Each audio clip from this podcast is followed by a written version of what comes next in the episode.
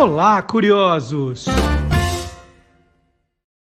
Bom dia, curioso! Bom dia, curiosa! Hoje é 22 de abril de 2023. Está começando o Olá, curiosos, número 129. Em 1500, né, nessa data, seu Cabral estava chegando por aqui. Foi seu Cabral, foi seu Cabral. Tudo que você sempre quis saber sobre qualquer coisa no programa de hoje temos os seguintes destaques. Confira aí. Histórias curiosas dos bancos de praça. Quem já foi para o interior ali, né? Mesmo em alguns lugares das capitais, você vai achar aqueles bancos de praça bonitos e tem histórias curiosas envolvendo bancos de praça. Qual é a maior rã do mundo? Uau! Que história! Qual é a maior rã do mundo? O Guilherme Domenichelli vai responder. Mais uma boa, hein? Como fazer um trailer ideal para o seu podcast? O professor Marcelo Abud vai explicar. Que você faz um podcast bacana, mas depois você tem que comunicar, né? Fazer um teaser, um trailer, meio que chamando as pessoas, anunciando. Vocês, vocês devem saber no, no canal do YouTube do Guia dos Curiosos, tem lá um, um trailerzinho, um teaserzinho que eu fiz logo que nós criamos o programa. Então, o professor Marcelo Abud vai dizer o que não pode faltar, hein? Atenção, podcasters, futuros podcasters, o professor Marcelo Abud vai explicar. E no Clube do Jingle, os primórdios de Nescau. Então, um jingle lá do comecinho do Nescau. Muito legal que o professor Fábio Dias selecionou o programa de hoje. E hoje vai ter degustação curiosa aqui também. Eu ganhei de presente um chocolate polonês. Ó, gente, ó o tamanho do negócio eu ganhei de presente e vou provar aqui na frente de vocês. Está fechadinho, não provei ainda. Está desde a Páscoa guardado, ó. Taranana, veio da Polônia. Demorei para achar aqui de onde era. Aí eu achei que é polonês, ó. Aí achei aqui. Polonês. Daqui a pouco eu vou abrir e vou provar. Eu não vou poder oferecer para vocês, mas vou provar para vocês, vocês saberem o que eu achei. E promete, hein? Vocês viram? Kiwi e iogurte. Deve ser bom esse negócio. Esse eu estou feliz de ter ganho. e tamanho, e ó, imported from Europe. Né? Ó, bacana, bem bacana. Então é tudo isso e muito mais no programa de hoje, que começa com o Gilmar Lopes. Gilmar Lopes, esse trabalha, esse trabalha sem parar, sem descanso, que qualquer coisa que ele abra, né? É no esportes, é na política, é, é na fofoca. De repente ele, pá, hum, ele se encontra com uma notícia e fala: gente, será que isso é verdade? Não é? E aí já acende aquela luzinha de checador de fatos que ele tem, e ele vai correndo pesquisar para descobrir se é verdade ou se não é. E aí, agora, ele está fazendo quase tutoriais aqui para que você aprenda a fazer também, né? Porque o Gilmar não pode fazer todas as, né? É, ele não sabe todo mundo que manda notícia nos seus grupos de WhatsApp aí da família, né? Então você vai vendo o que o Gilmar está fazendo e esse ano todos os vídeos do Gilmar têm um tutorialzinho. Então você vai vendo tudo o que ele faz e começa a aplicar também, né? Para de acreditar nessas coisas lá que ah, a minha amiga da igreja mandou, né? Eu vi no, no TikTok de não sei de quem. Para com isso. Primeiro vamos checar o negócio. Gilmar Lopes abrindo o programa de hoje.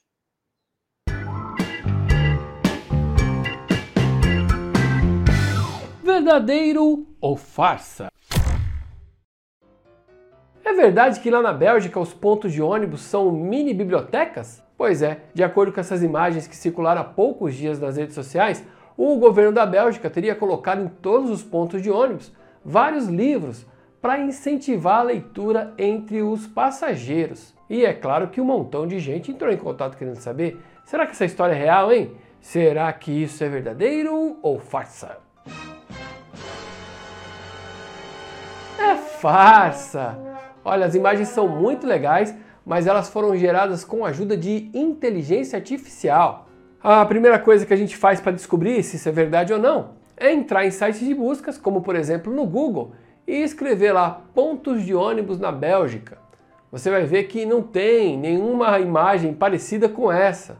Então o que eu fiz? Eu peguei uma dessas imagens e joguei no já famoso aqui no quadro tinai.com.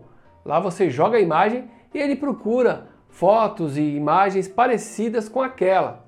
E aí eu encontrei aí, ó, que as primeiras publicações dessa foto foram feitas num site de humor lá para o dia 15 de abril de 2023. Num desses fóruns eu descobri ali nos comentários que essas imagens foram feitas por um estúdio alemão de design chamado Ulisses. Lá no perfil do Instagram dessa agência, eu descobri que tem outras fotos que também foram geradas por computação gráfica. E mesmo eles deixando bem claro que se tratava de uma imagem gerada por inteligência artificial, não impediu que várias pessoas começassem a compartilhar isso como se fosse verdade. Olha, se a gente der um zoom na imagem, a gente vai ver que ela tem algumas falhas, como por exemplo o rosto das pessoas, todos estão borrados. E os livros também, ó. Não tem nenhum livro ali que dá pra gente ler o título. Então, amiguinhos curiosos, essa história dizendo que lá na Bélgica os pontos de ônibus são todos mini bibliotecas é farsa. Tudo não passou de uma série de imagens criadas por inteligência artificial, feitas por uma agência da Alemanha. E aí, você quer saber se o que está rolando na internet é verdadeiro ou farsa? Então entra lá no www.e-farsas.com.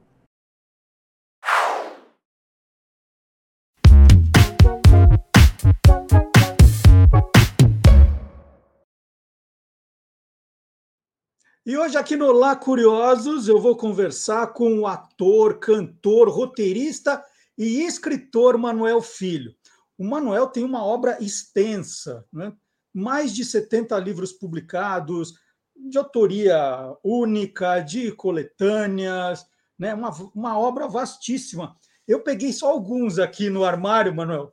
Ah. Descobri que, que o meu armário está meio bagunçado, mas olha, tenho No Coração da Amazônia. Legal tem o Vovô Não Gosta de Gelatina, tem o Tinha Que Ser Comigo, o Meu Pequeno Botão Rosa, tem o Meu Avô Português, tem muita coisa do Manuel, não vou listar todos aqui, porque eu queria falar com você hoje especificamente de uma curiosidade, porque apesar de te conhecer há bastante tempo, deixa eu dar um bom dia antes de começar a minha. Bom dia, Manuel. Bom dia, boa tarde, boa noite, boa madrugada para todo mundo. Apesar de te conhecer há um tempão, já ter lido um monte de coisa tua, a gente não sabe tudo, né? Sua obra é enorme. E aí, é, eu estava fazendo uma pesquisa para um livro, estava escrevendo um romance juvenil, e que se passa numa cidade do interior, que eu frequentei durante a infância, e eu estava descrevendo a praça, né, aqueles bancos, aqueles bancos de pedra, que tem aqueles anúncios, aquelas propagandas. Eu falei, deixa eu dar uma olhadinha no Google para olhar umas fotos para ver se eu acho até da cidade, né? Porque eu queria pegar coisas mais antigas. Aí tô lá, coloquei é, a história de bancos de praça. De cara, eu vejo um livro do Manuel. Falei, não, não pode ser o mesmo Manuel. Olha lá. História dos bancos da praça de 2015. Que sensacional. Aí eu esqueci da minha pesquisa e fiquei lendo a tua história. Me, me conta a primeira história desse livro, Manuel. Tá, é, é muito curiosa essa história, porque é, eu moro em São Bernardo do Campo e a minha memória está toda aqui nessa cidade, porque eu nasci e fiquei aqui, eu gosto de viver aqui.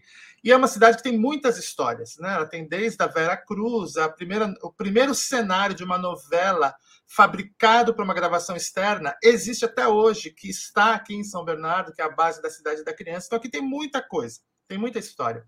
E eu fui estudar numa escola pública, que é uma das primeiras escolas públicas da cidade, que está numa das principais praças da cidade, que é a Praça Lauro Gomes. Essa praça, a gente tem que voltar lá para os anos 50, 58, 60 e imaginar que era uma cidade bem pequenininha, São Bernardo, era uma vila, e a praça era a sensação da cidade tinha uma fonte, ainda existe essa fonte, mas era uma, ela tinha um show de águas luminosas todo final de tarde, era onde as pessoas se encontravam. Roberto Carlos fez dois shows nessa praça, para você ter uma ideia. Né? Então, e, e, e, eu achei registros de que isso realmente aconteceu. Tem um manuscrito do prefeito da época aceitando que colocassem na praça o nome dele, Lauro Gomes. Então, é tudo muito interessante nessa praça. E quando eu fui estudar lá, o que, que tinha? Eu era criança, tinha 7, 8 anos, e tinha um parquinho. Tinha um parquinho com os cavalinhos, com balanço, ele existe até hoje também, mas está bem diferente. E tinha esses bancos, né? É, e eu olhava para aqueles bancos, eu só me sentava nesses bancos, porque eles são aqueles bancos antigos de pedrinha, né? De, de, de cimento, concreto, que é, e eles têm desenhado neles uma propaganda. Eu, como qualquer pessoa de qualquer cidade, eu só me sentava na praça, via as coisas um pouquinho, eu não me ocupava muito dela, provavelmente. Mas aí o tempo passou, eu saí da escola, eu fui fazer outras coisas da vida, acabei me tornando escritor, fiz um monte de coisa. Aí eu percebi ao longo dos anos que eu estava contando a história de muitos lugares, como esse livro que você mostrou no Coração da Amazônia. Eu tinha livro que se passava no Amazonas, em Minas Gerais, no Rio Grande do Sul, em vários estados do Nordeste, de onde é a minha origem, inclusive, mas não tinha nenhum falando da minha cidade. Aí eu falei, que estranho, né? Eu não conto, eu conto tanta coisa, mas eu não conto nada daqui, por quê? Aí eu descobri em mim que aquela praça, aquela praça, é, é, eu passava por ela e eu sempre perguntava por que, que ninguém conta a história desses bancos? Deve ser tão interessante descobrir quem que foram essas pessoas, por que, que ninguém conta, por que, que ninguém conta? Aí eu descobri que era eu, seria eu que teria que contar essa história. E foi assim que começou. E, e, o livro, então, você fotografou todos os bancos existentes, né? 30 e poucos bancos, e aí a, a, tua ideia foi contar quem eram aquelas pessoas, o que era aquele comércio. E, e, e, o bacana, você vai contando por um, teve muito herdeiro ali, né? Gente que nem sabia que os pais tinham feito é, aquilo, né? Se surpreenderam com isso. É, é, é, é essa história, assim, acho que tem algumas coisas que eu preciso falar que são importantes e que acho que é bacana a gente saber que, que algumas cidades têm isso. São Bernardo tem um centro de memória, que é muito legal. Ele começou a ser feito em 1977, com um arquivinho de coisinhas das pessoas, começaram a entrevistar algumas pessoas da época, e hoje ele cresceu bastante. Hoje ele ocupa um espaço aqui na cidade, e é a minha grande sorte, porque lá você tem os cartazes originais da Vera Cruz, que são, são raros, tem muita coisa bacana. E eu descobri lá que aqui na cidade tem, tem um jornal que é famoso há muitos anos, que é o Diário do Grande ABC, e lá é, eu sempre gostei muito de ler a coluna da memória do Ademir Médici, que é um cara que sabe rigorosamente tudo de toda a região do ABCD, MR, ele sabe tudo. Né? Ele tem um trabalho muito consistente.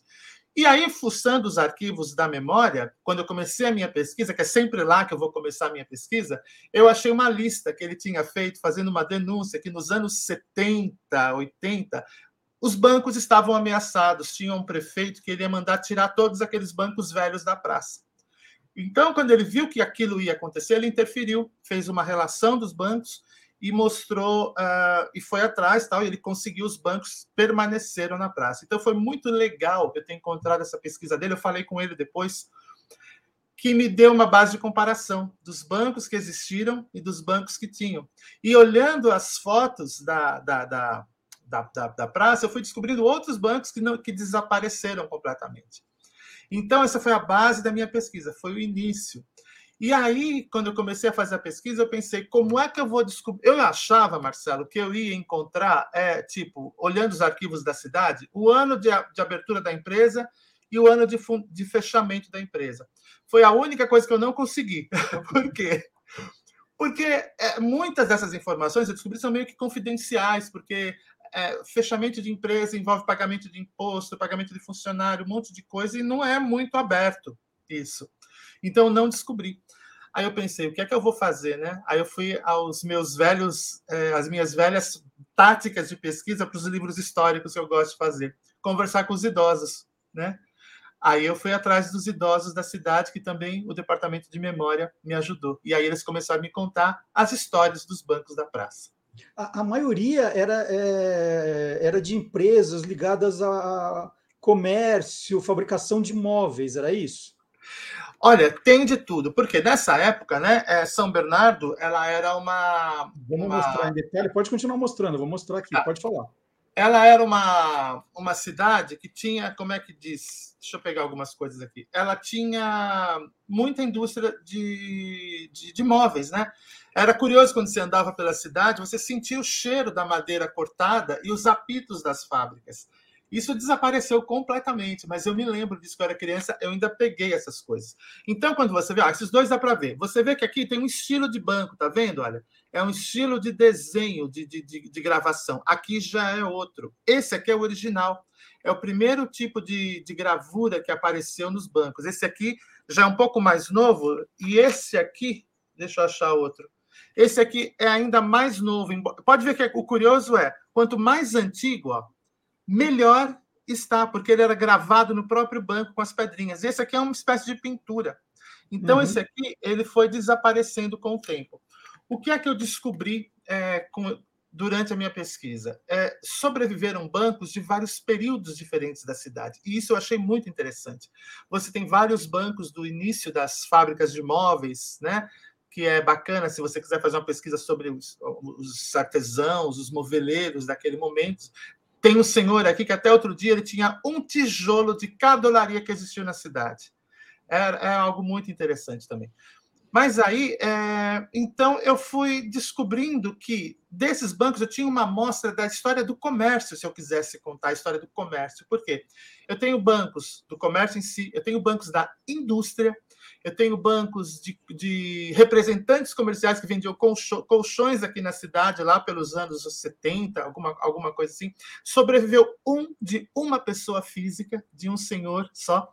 E é muito engraçado, porque eu falei, isso aqui vai ser o mais difícil de eu conseguir informação, né? Imagina, quando eu comecei a conversar com os idosos, eles contavam, tem uma história engraçadíssima, que uma família me falou que quando esse homem aparecia na casa da tia dela, a tia se escondia, porque ele era muito namorador, ele vivia vestido de branco, então ela se escondia.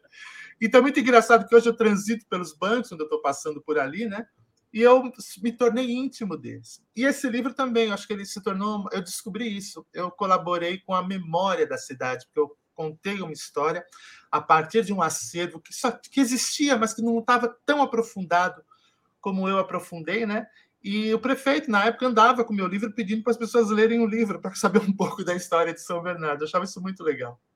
É, ontem estava fazendo aquela minha caminhada matinal no Parque da Água Branca, aqui, aqui em São Paulo, e lá tem, tem alguns desses bancos, né? E aí já, é, é picado pela, pela sua ideia, já comecei a espiar o que dava para ler, se tinha endereço, se tinha telefone, se tinha nome de alguém, e já fui lembrando de, de você.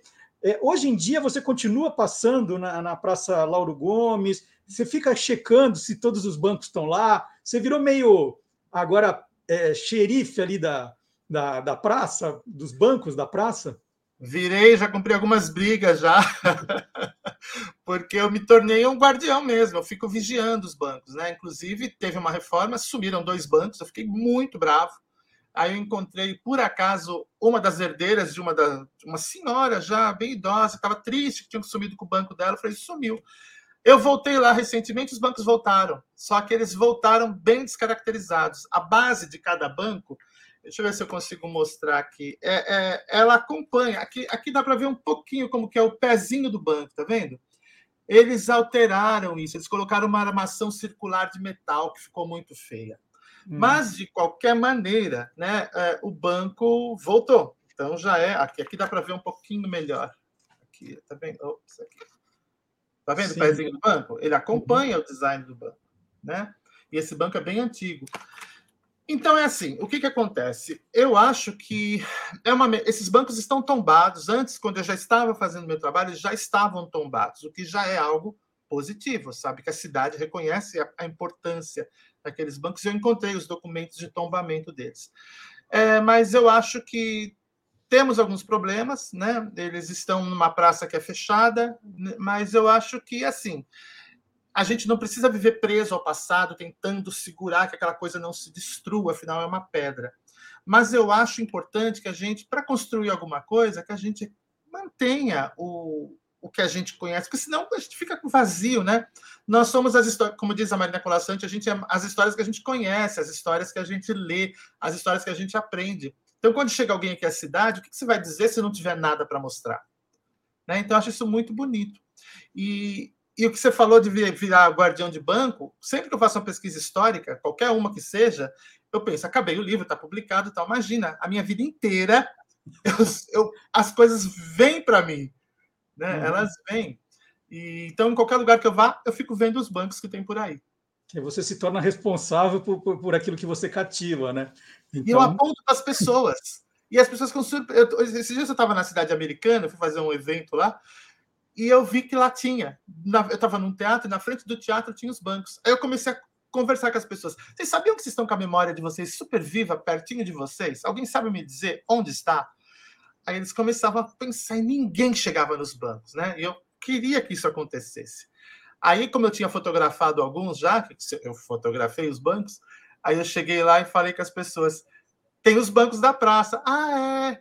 O que, que foi essa empresa que ainda existe? Ah, não existe mais. Aí eu ia brincando com a memória das pessoas, entendeu? É algo divertido. Manuel, eu comecei, no começo da nossa conversa, eu falei que estava fazendo uma pesquisa no Google, caí no seu livro e li o livro inteiro. Tem gente que pode estar achando que eu estava fazendo pirataria. Ah, é? Né? Ó, vi o livro lá, pirata, tal, mas não, ele está disponível para quem quiser, não é isso? Sim, é muito bacana, porque isso é bacana para as pessoas compreenderem. Acho que a gente precisa sempre compreender que nós somos cultura. Eu já vi pessoas falarem assim: ah, eu nunca precisei de cultura, já precisei de um médico, de um dentista, mas eu nunca precisei de um artista. Aí você vê que. Aí uma vez eu estava numa escola, numa escola, e eu perguntei para as crianças: quando vocês se deitam para dormir, vocês estão imersos em algum tipo de cultura? Aí a menina rapidamente me respondeu: sim, estou deitada numa cama. Eu falei, tá vendo, gente? Isso é cultura. Ela podia ter deitado numa rede, num tapete, numa esteira, num iglu. Isso é cultura. Então, mesmo quando a gente está de olhos fechados, a gente está dentro da cultura. Então, é... aí, eu, aí eu isso é um assunto bem grande, mas acho sempre importante pontuar isso para ver como que é importante o incentivo público à criação de obras culturais. Porque eu só pude criar esse livro porque você tem que pagar o ilustrador, você tem que pagar a impressão, você tem que pagar um monte de coisa para poder criar um livro, né? E ele não é um livro que tinha um potencial comercial, mas eu sabia que ele tinha um potencial para a cidade, para a memória. Então, eu tive um incentivo público, naquele momento apareceu um edital na cidade, eu me inscrevi, eu me inscrevi, apresentei o meu projeto, fui contemplado, fiz uma tiragem de livros, acho que 30% eu doei para a cidade, então está lá no centro de memória até hoje. E como contrapartida, eu coloquei de graça o livro na internet. Então, qualquer pessoa pode ler. Manuel Filho, Histórias dos Bancos da Praça, vai dar o link para baixar o livro. Não é pirata, não. E, e, aproveitando, né, você falou que é, você, você, tem se empenhado em escrever a história de São Bernardo. E no começo da, da conversa também, você falou do primeiro cenário de novela da, da, televisão brasileira, que foi construído em São Bernardo, está aí preservado, e que tem tudo a ver com a história da cidade da criança, que foi tema de um outro livro seu também. Conta um pouco da, da história da cidade da criança, Manuel. Conto, tá aqui também, né? É este livro aqui, é Cidade da Criança, uma história de muitas infâncias. Porque quando eu estava fazendo o Histórias dos Bancos da Praça, eu comecei a, a, namorar a cidade e pensar quais serão os próximos passos, né? E aí eu falei, é a cidade da criança, porque eu pensei, a cidade da criança é um lugar que foi muito importante, existe até hoje, ela está até bem hoje, ela tá um, é um parque bacana, que eu sempre penso como é bacana se um pai ou uma mãe puder levar uma criança pequena para andar num parque, que é um lugar onde você não tem tanto incentivo somente ao consumo, a outras coisas. Você tem um parque. E, esse, e, o que eu gosto muito nesse, nesse livro aqui é que a capa, né, a capa completa contra a capa, é um antigo folder que você recebia para entrar na cidade da criança. Então, ele é um mapa com a maioria das atrações que, que existiram. Né? Tem um monte de coisa aqui, o foguete, né? Tem o, sapato aqui que não existe mais também. Então, quando a pessoa pega o livro, ela recebe o mapa para entrar no livro. Então, ela está recebendo um convite. Aqui atrás tem o um antigo mapa também. A gente reproduziu o mapa do livro. Então, você ganha o guia para visitar a cidade da criança. E tem fotos belíssimas aqui. Esse, esse aqui, é uma, aqui é, é um dos acidentes que aconteceu. Uma criança caiu do teleférico. Acho que é o, é o, medo de muita gente é cair do teleférico. Né? E o fotógrafo estava lá no exato momento que isso aconteceu. Então, é, tem, tem muita coisa bacana. E, e, se a gente pensa a cidade da criança também, no momento em que ela foi criada, né, que é o submarino, o famoso submarino na cidade da criança. Ela é muito interessante porque como ela foi, ela nasceu em 1968, o mesmo ano que eu nasci por acaso, ela contemplava naquele momento tudo o que estava acontecendo. Né? Ela, ela nasceu em 68, em 69 o homem foi para a Lua e lá tinha um parque espacial muito grande. Lá pousou também um avião DC-3, que foi desmontado, ele foi desmontado em Congonhas e veio para São Bernardo. Quando ele chegou lá, ele ainda podia voar 3 mil horas, esse avião. Ele tinha, então, uma parte contemplada ao espaço, ao céu, ao oceano, que era esse brinquedo, que era o submarino, né? Tinha essa mini cidade, onde tinha um prefeito Mirim, que era o que eu também contei essa história. A história, eu, eu queria saber quem tinha sido o prefeito Mirim. Acabei encontrando todos, eu só achei dois, mas eu, mas eu sei da existência deles. E então é um parque que tem uma história é, muito interessante e que tem muito a ver com o Brasil. Para você ter uma ideia, em 1979, quando estava começando a, a, a no Brasil, a, começa, começa desse tipo de conversa, a cidade da criança elegia todo ano uma criança para ser o prefeito da cidade da criança, né? Era um prefeitinho com cartolinha, com tudo, né? E aí, é, o que, que aconteceu? O, como as crianças aqui votavam diretamente, era uma eleição direta para prefeito, para prefeito da cidade. Aqui, aqui eu tenho um prefeitinho inaugurando a cidade da criança. Ele está de terninho aqui, ó, uhum. né? É, começaram a usar nacionalmente a cidade da criança e perguntavam. Você tem várias matérias no Jornal do Brasil perguntando se as crianças podem votar para eleger o seu prefeito, por que é que nós não podemos votar para presidente? Isso deu a maior guerra aqui em São Bernardo. Foi muito. Acusaram o pai do menino de comprar a eleição. Era a urna, era a urna oficial mesmo de votação. Teve que ver juiz anular a urna. É uma, uma loucura. Entende? Então ela tem, um, ela tem um componente nacional. A turma da Mônica foi a primeira vez na história que o Maurício de Souza fez os seus bonecos para andar. Olha aqui como eles eram engraçadinhos. Ó. Eram os cabeções, né? Eles ficavam uhum. andando na cidade da criança. E foi a primeira experiência do Maurício com bonecos, né? Isso aqui é nos anos 70 mesmo, no momento em que ele criava a turma da Mônica, né? Então, foi por isso que eu fiz a Cidade da Criança. Resolvi contar esse livro. Né? Depois do Banco da Praça veio esse, e depois já veio a Veracruz, que eu também já fiz. E, e a Cidade da Criança andou um tempo parada, aí ela reabriu mais ou menos, né? Qual é a situação dela hoje?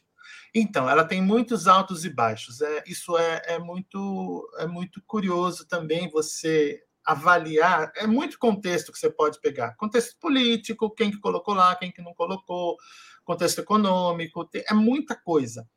É, ela teve altos e baixos, sim, ela chegou a ser fechada completamente, porque estava oferecendo perigo para as crianças. Foi fechada. Aí depois tentaram retomar, retomaram, ela teve um, um boom de novo, em 92 ela teve um boom muito grande. Depois entrou em decadência de novo. Aí tentaram fazer dela um parque educacional, né? Fizeram um planetário lá dentro que nunca existiu, que também nunca funcionou direito e aí ela caiu de novo em decadência e voltou. Hoje ela está legal, hoje ela é um parque bem comercial, porque ela foi uma empresa de, eu não sei te dizer agora o nome exato da empresa, que muda, né? O concessionário da Cidade da Criança. Mas o que eu posso dizer que é muito curioso, quando, quando tinha a Cidade da Criança, também tinha o Play Center, né? E, e, o meu, e eu, eu vivia na cidade da criança, eu podia ir lá, porque eu tinha uma carteirinha de morador que me dava direito a andar em três brinquedos de graça, então eu ficava lá um pouquinho.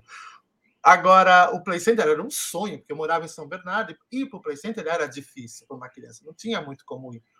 Mas era um parque, era um sério concorrente. A cidade da criança vai acabar porque apareceu o Play Center, né? O Play Center acabou, um monte de outros parques acabaram e a cidade da criança está lá, tombada também, porque precisa tombar, né?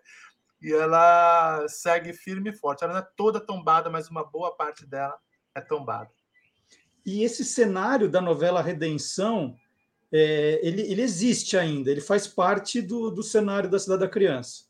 É, isso é muito curioso, Marcelo. Isso é uma história assim muito, muito bacana. Porque o que, que acontece? Você tem a Vera Cruz. Isso aqui é quando o cenário ainda era parte da novela. Tá? Ele tava, já estava sendo reconstruído. Por quê? A, a, no, a novela da, da cidade. Isso aqui é o, é o cenário original. É quando era feito para a novela Redenção. O que, que aconteceu? Você tinha aqui a Vera Cruz, né? A Vera Cruz, atrás da Vera Cruz existe um bosque, né? E esse bosque é, resolveram, porque quando a Vera Cruz meio que faliu, começou a TV Excelsior a usar o galpão para fazer novelas. Né? Então, toda a parte interna da, da Vera Cruz eram feitos os cenários internos das novelas. Aí resolveram, vamos fazer um, uma, uma, uma externa, vamos preparar essa Vila de Redenção. A Vila de Redenção, até hoje, é a novela mais longa já produzida no Brasil. Ela durou 565 capítulos, uma coisa assim. A novela mais longa já produzida. Foi de 66 a 68, essa novela. E eu entrevistei a Miriam Meller, que foi a grande estrela da novela. Né? Ela e o Francisco Coco foram os grandes astros da novela. E eu entrevistei a Miriam Meller, ela me deu, me deu uma entrevista muito bacana, e ela me contava que ela, a, eles trouxeram para São Bernardo uma locomotiva de verdade, um trem, só locomotiva, para andar 100 metros, só para porque cada personagem chegava na cidade. Então tinha a locomotiva para trazer as pessoas para a cidade. Então, a locomotiva aqui, um amigo meu, acredite se quiser, é esse menino que está em cima do trem, foi lá em 66, tirou uma foto com a mãe dele, e ele me deu a foto. Eu falei, gente, é muita loucura isso. Então, a locomotiva andava 100 metros, chegava com os personagens, colocava os personagens na novela, e ela existia só para isso. E o que aconteceu? Imagina a quantidade de gente que queria ver as gravações dessa novela, né? A, os atores, os atores iam comendo nos restaurantes de São Bernardo. Virou uma atração turística. Quando acabou a novela, eles olharam para aquele cenário, o prefeito da época, que, que, vamos deixar isso daí de, para sempre, para ser uma atração turística? E deixaram. E aí eles pegaram exatamente aquele cenário, como eu mostrei para você. Quando você olha com mais calma, você vê que é uma fachadinha de madeira, dá para perceber e fizeram de alvenaria, e existe até hoje. Então, é o primeiro cenário construído para uma novela externa que existe até hoje. Eu duvido que tenha outro no país, não tem, que tenha sido construído. E é um patrimônio, né? Esse patrimônio está tombado. E você falou de alguns brinquedos icônicos, né? Um é o submarino. Submarino existe? Porque esse, esse era a grande atração, não era? Existe. Ele é um, ele é até hoje ele é a grande atração, só que assim, o pobrezinho vive com defeito, né? Ele vive quebrado, coitado, porque ele não. Olha, isso aqui é muito bacana. Eu achei a, a matéria de jornal de quando ele chegou aqui na cidade. Né? É, são, eram dois submarinos, então esse aqui é o primeiro que chegou. E então é, é, um brinquedo único, é um brinquedo que era muito divertido. Eu adorava ir no submarino, porque ele, o que é o submarino? Ele é, ele é esse submarino que eu mostrei, ele era mergulhado até é, metade metade dele ficava debaixo d'água, um monte de janelinha, e ele dava uma volta num grande lago. Né? Aqui eu tenho todas essas fotos no livro, que agora eu não estou conseguindo achar. Ah, aqui eu tenho ó, o lago vazio, quer ver? Deixa eu mostrar para você. Ah, aqui, isso aqui é a redenção hoje em dia. É uma foto mais aproximada de como que é a vila. Você vê que é uma vila cenográfica mesmo, né? Uhum e você tem o. Aqui, isso aqui é o lago do submarino sem água. Foi um dia que eu dei uma sorte. Eu estava andando lá e eu vi o lago vazio. Então ele dava essa volta no lago e lá embaixo tem um monte de estátuas, sereia, um polvo. Então, dependendo do lado que você estava do submarino, você via alguma coisa. E eu fiquei muito frustrado quando eu voltei lá, uns 4, 5 anos, que eu entrei no submarino para ver, e aí aquela coisa, a gente cresce, né? Então minha cabeça não, não encaixava mais, eu tinha que me abaixar para poder olhar na janelinha. E então é isso, né? Eu acho que. Muito legal. e, e esse que... livro também eu encontro na internet? Olha, é aquele Bem, né? Que é um livro. Esse livro é um livro que eu também fiz com incentivo público, eu fiz com a Lei Aldir Blanc, né? Por isso que eu sempre acho muito importante essas leis. Esse livro não está, não está na internet, porque eu teria que lidar com muito direito autoral tem, a, a, por exemplo, o jingle da Cidade da Criança é muito bonito, é um jingle muito bonito. E um dia eu estava lá com a Demir Médici, que é essa pessoa do, do, da memória de São Bernardo, ele falou, eu tenho uma surpresa para você. Eu falei, qual surpresa? Ele me mostrou o jingle, que eu não sabia que existia. Aí eu fui atrás da, do, do, Aí como eu falei, como é que eu vou descobrir os autores? Aí ele me falou o nome do locutor. Aí eu descobri que o locutor estava vivo, mandei uma mensagem para ele. Oi, você sabe quem escreveu esse jingle? Eu não sei né? Aí ele me disse o nome das pessoas. Eu fui procurar na internet, achei a família, porque essas duas pessoas já morreram e eles eram e eles e se eu não me engano, o autor ele participou do disco do João Gilberto, da Bossa Nova, do primeiro disco, eram músicos muito muito importantes. E a família não sabia da existência desse jingle. E aí eles me autorizaram a publicar a letra. Eu publiquei a letra. E é um jingle muito bonito. Aqueles jingles dos anos 70, sabe? tinha uma qualidade daqueles de banco. Né? Até tem um livro da, da Panda Books, que era de jingle, ele também não conhecia esse jingle, mandei o jingle para ele. Uhum. Então, é, foi uma descoberta muito bacana. Então, para eu poder botar esse livro na internet, eu teria que lidar com direitos autorais. Então não tem jeito. Se alguém quiser o livro, eu tenho o livro, eu vendo o livro, né? Porque uma cota ficou comigo, eu doei também, achei 40% dele para a cidade. Mas é assim, né? Quando acabar, acabou. Bom, mas quem quiser também pode ir na memória de São Bernardo, vai ter o livro lá para sempre. Né? É, esse é o meu maior prazer, inclusive. Eu faço esses livros porque o que acontece? Por acaso, eu tinha uma memória, uma convivência com a cidade da criança de anos, porque eu até cheguei a ser conselheiro cultural da cidade e eu autorizei que fizessem uma reforma num lugar lá, junto com outras pessoas. Então, a minha memória esteve sempre muito ligada. Então, eu falei: se eu não contar essa história, sobre o meu ponto de vista, o que eu vivi lá, vai se perder. Outras pessoas sempre vão poder fazer histórias, eu acho isso muito bacana. Mas a minha história de ter sido criança lá dentro, no auge da cidade da criança, eu ia perder. Então eu falei, vou contar essa história e acabou nascendo o livro. Que beleza. Manuel Filho, onde as pessoas te acham? Tem site, rede social? Se, se, as pessoas quiserem conhecer mais, né? Porque a gente falou de dois trabalhos seus no universo aí de mais de 70. E cada livro do Manuel tem uma história, uma melhor que a outra. Não só Sim. o que ele escreveu, mas os bastidores das histórias também. Então, onde as pessoas te acham? É, só por falar de bastidores, A Roda da Vida, que é um livro que eu escrevi para Panda Books, né? Eu fiquei pensando, é, quando eu escrevi esse livro, eu falei, queria ver uma roda em funcionamento. Eu acabei conseguindo ver a última roda do Brasil e do mundo, que era a roda de São Paulo, né?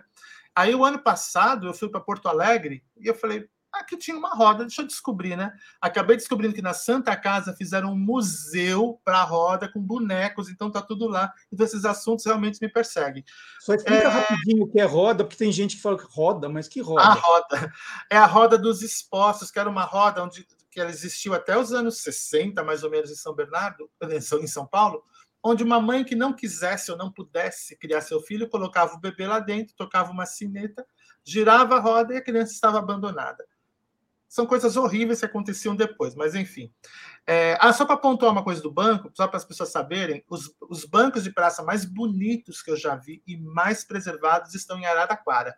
Tem uma praça, uma matriz lá, e ela é cercada por esses bancos, dos mais antigos que eu te mostrei, porque devia ser alguma empresa que fazia, isso eu não consegui localizar, talvez fosse alguma empresa que oferecesse de maneira igual. Mas os de Araraquara são muito bonitos, vale a pena dar uma olhada lá. Me acha, eu tenho meu site, manuelfilho.com.br, eu estou no Facebook, eu estou no Instagram, eu estou no TikTok, eu estou brincando por aí. E na cidade da criança, de vez em quando, ele também aparece. é, agora estou indo menos, mas eu ia muito lá. Mas agora, agora eu me afastei um pouquinho, porque já estou pensando em outras histórias daqui. Muito legal. Manuel, muito obrigado pela entrevista. Adorei conhecer esses, esses outros títulos que eu não conhecia ainda e a gente volta a, a conversar em breve. Muito obrigado, viu? Bom final de semana. Obrigado, tudo de bom para você. Tchau. Bom, e depois dessas histórias né, sensacionais do, dos bancos de praça, da cidade da criança, nós vamos. A gente estava em São Bernardo, agora nós vamos continuar em São Caetano. Que é em São Caetano que mora quem? O professor Vard Marx. Será que em São Caetano também tem alguma coisa de especial para ele contar para a gente?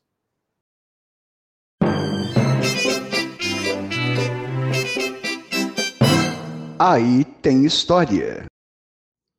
Bom dia, professor Vard Marx. Bom dia, Marcelo, e olá, curiosos. Olha que animação. Eu estava comentando aqui nos bastidores com a turma do Olá Curioso Falei, nossa, essa semana o professor Vard Marx não deu notícia, não falou qual vai ser o tema do quadro dele, né? Tá tudo muito sigiloso. Ele deve estar tá fazendo arte. Eu comentei aqui. Falei aqui. O que, que você está aprontando, Vard? É isso, eu faço isso há um bocado de tempo já. Estou fazendo arte porque nessa semana nós temos um aniversário bem importante, não só para a educação, mas também para a arte e para mim também, porque é aniversário da Fundação das Artes de São Caetano do Sul. São 55 anos a completar agora, dia 25 de abril, e aí tem muita história. Olha, qualquer entidade no Brasil ligada à arte está completando 55 anos, a gente solta rojão, papel picado, vai comemorar na Avenida Paulista ou na Avenida Goiás, onde, onde você quiser. então, Pode explica, festejar, meu caro. Explica como é a fundação das artes, então. É. Olha, 55 anos que não foi fácil chegar até os 55. Para quem não conhece, então, deixa eu apresentar. Fundação é uma entidade mantida pela Prefeitura de São Caetano do Sul. São Caetano, que é o C do ABC Paulista. Né?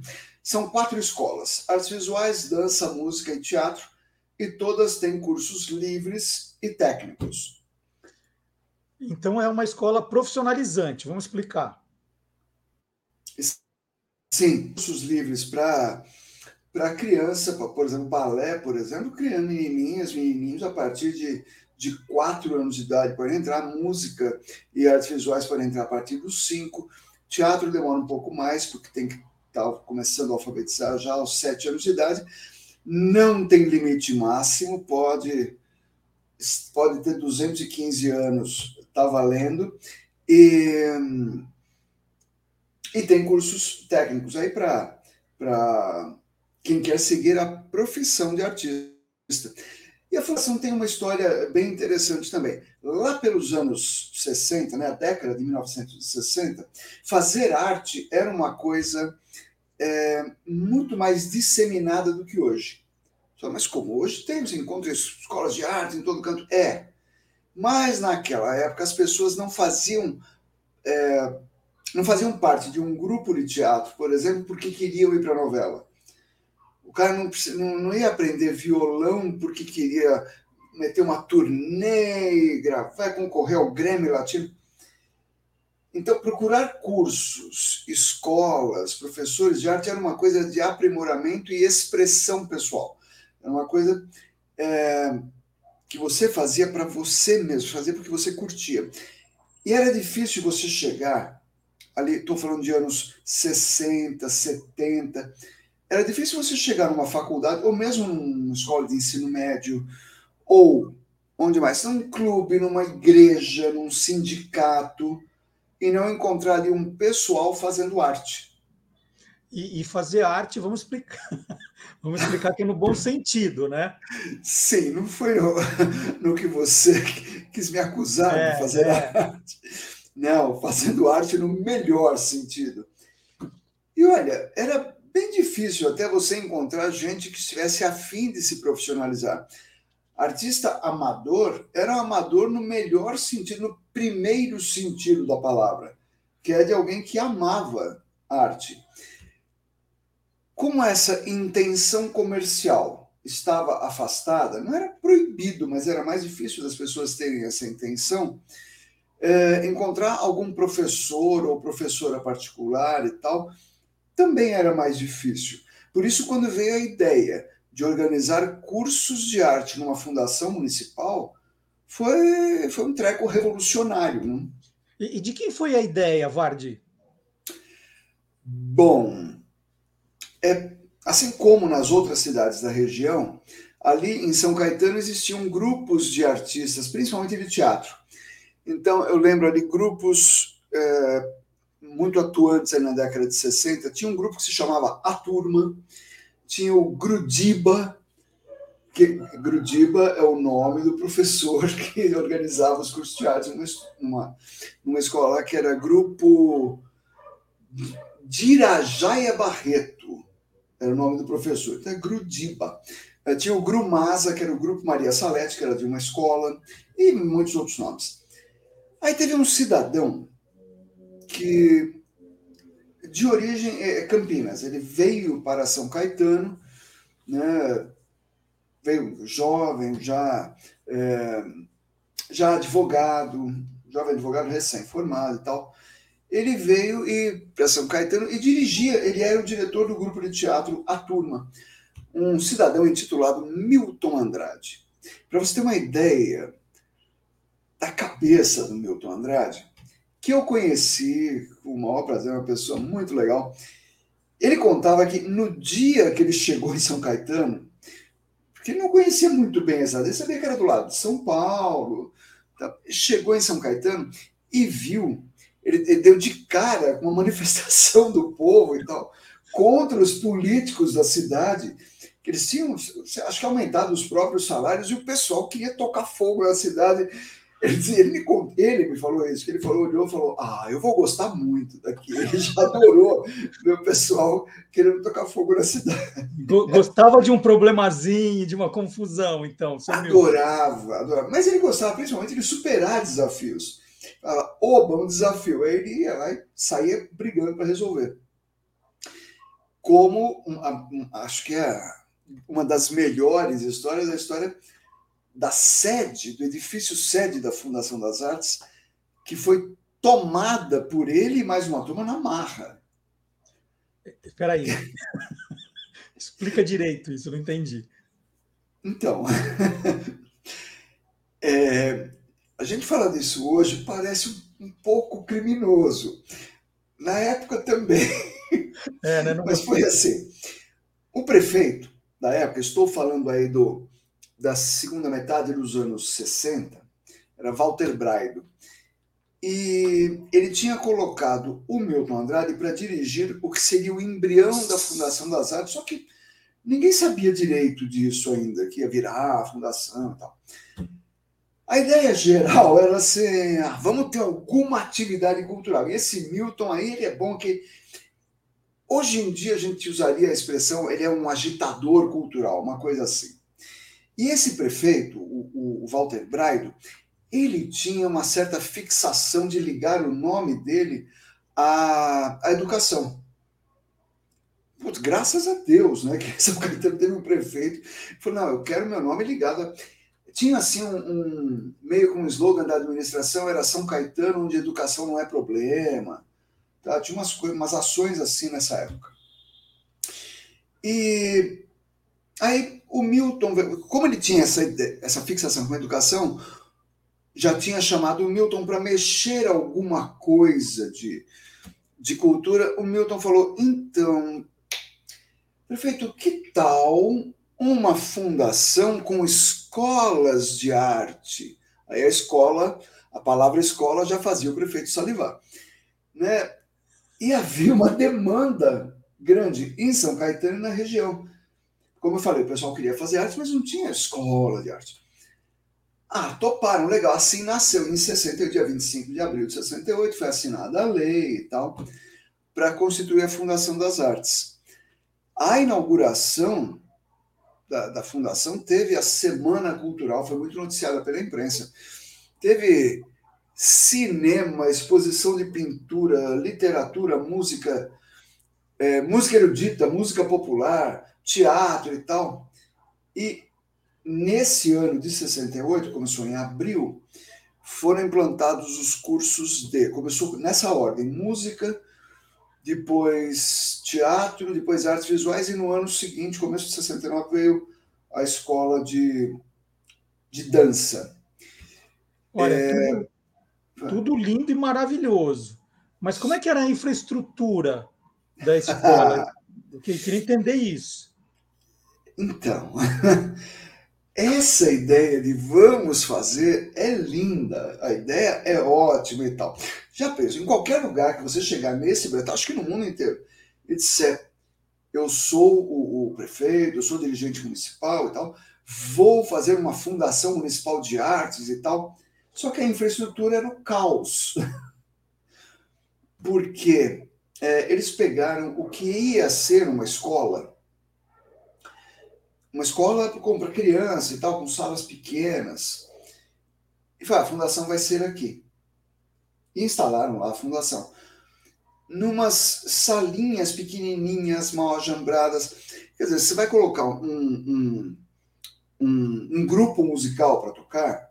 Você imagina, você botar. Imagina numa sala de aula para 20 crianças, você coloca um piano, uma bateria, né, já, já lotou a sala. Então, é, eles foram levando isso daí ao longo do ano de 68, porque não podemos perder a ideia. vamos tocar o barco. É, esse prefeito ligado em educação tinha construído um prédio para que ia ser cedido para uma faculdade. Era uma faculdade de ciências econômicas. A faculdade era particular, mas ele queria ter faculdade no município, não tinha nenhuma, e ele ia ceder o prédio municipal para essa faculdade. Que hoje, é, aquela faculdade que era particular acabou sendo o, a sementinha para hoje USCS, Universidade de São Caetano do Sul, que é municipal. É inteiramente municipal, tem umas duas, duas unidades aqui na cidade de São Caetano e tem um, um campus em São Paulo também, ela está se expandindo, essa universidade. É, aí, em 1969, que é o ano que estamos agora, marcaram uma inauguração bacana, um prédio de linhas modernas, arrojadas, tudo em concreto aparente, um negócio super moderno. Aquela inauguração bacana, com banda de música, discurso e tal, placa, um cortar-fita. Quando eles entraram no prédio, a inauguração, para usar o termo de hoje, a inauguração flopou. Olha, o Vardy usando flopou. Flopou, gente, é que tinha uma expectativa muito grande e não apareceu ninguém, né? É. é flopou, né? Não, é, apareceu é ninguém. Assim, quando chega. Foi um fiasco. Em português foi um fiasco. Não vem ninguém. Mas por que, que ninguém apareceu? Onde estava todo mundo? É, não, o pessoal não conseguiu entrar para fazer a inauguração porque o saguão do prédio estava tomado pelos pianos, alunos, professores da Fundação das Artes. Os pianos ficaram no saguão porque era para chamar atenção, porque é para atravancar a passagem mesmo. Uhum. E o pessoal não entendeu, o pessoal não conseguia entrar e tal. Aí o prefeito chamou o Milton Andrade no canto. Você é um irresponsável. E o Milton respondeu: tá, eu sou um irresponsável, mas eu não iria permitir que você desse um prédio para o público, para uma faculdade particular, enquanto a gente está mal instalado. Como o prefeito, o prefeito não gostou ali na hora, mas ele gostava do, do, do Milton, porque o Milton era dado a essas doideiras. E o prefeito engoliu. Então, logo depois da inauguração, nos dias seguintes tiraram a placa, tinha uma placa de bronze, faculdade, tiraram e colocaram a placa que está até, até hoje está lá, Fundação das Artes de São Caetano do Sul, inaugurada em 25. Tarará, tarará. Esse Milton é bom, hein? Cara, cara é fogo, hein? Por isso, por isso que, que a sede da Fundação das Artes chama-se Edifício Milton Andrade merecidíssimo, né? É. Negócio. Porque, e ele foi o diretor da fundação durante muitos anos. Faleceu agora, 2009, né? E eu acho que a gente que a gente conseguiu levar essa ideia inicial dele e essas batalhas que eles tiveram lá no começo, acho que a gente conseguiu levar bem a coisa até hoje, porque temos atualmente centenas, atenção, centenas de apresentações artísticas ao longo do ano, todo ano. Não é assim, um festival. São quatro escolas: artes visuais, dança, música e teatro. E essas escolas têm festivais, exposições, concertos, etc, etc.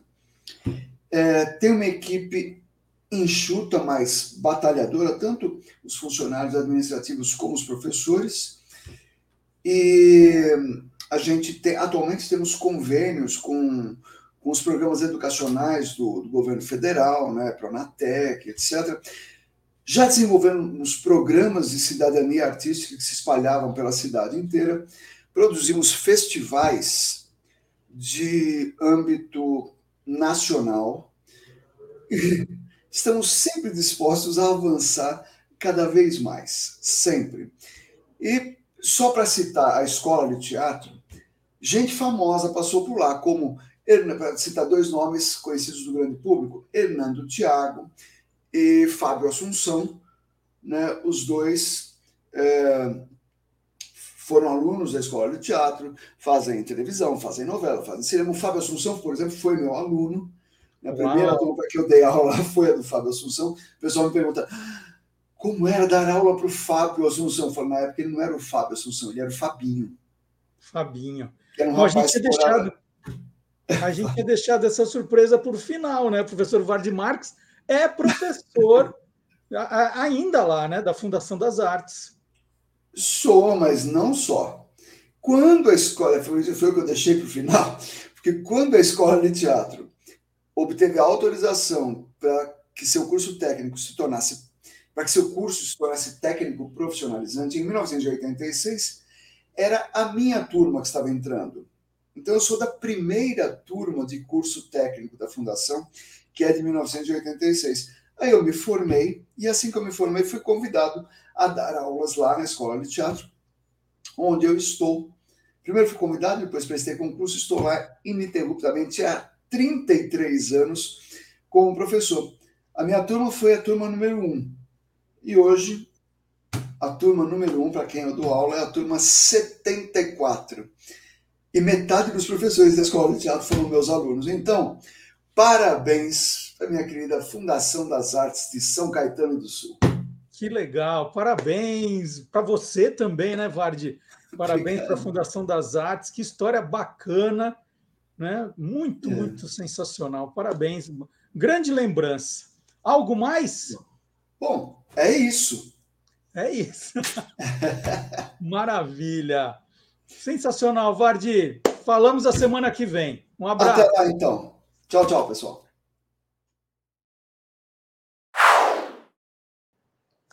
E você pode curtir também o Guia dos Curiosos nas redes sociais. Nós estamos no Facebook, no Twitter, no Instagram e no TikTok, sempre com coisas diferentes. Então, o conteúdo do Facebook é diferente do conteúdo do Instagram e do TikTok. Né? Tem coisas iguais, tem coisas diferentes, para que você tenha bastante coisa para ir curtindo ao longo da semana também. Então, é, a gente vai chamando atenção para os destaques do que tem de melhor no nosso site. Aliás, quando a gente fala de Banco da Praça, é inevitável lembrar da música é, que o Rony Von cantava, que era A Praça, né? a música do Imperial, é, que marcou época também, era a música da minha infância. Com dois anos eu cantava essa música. Então, se vocês quiserem, por exemplo, conhecer a história da música A Praça, entra no site do Guia dos Curiosos e põe lá na, na, na busca, né? tem lá o procurar, põe A Praça, vocês vão ler uma, uma entrevista muito legal que eu fiz com o Ronivon, com o José Paulo de Andrade, que tem a ver com essa história também explicando como é que nasceu essa música. É, é uma história sensacional que está lá no site do Guia dos Curiosos.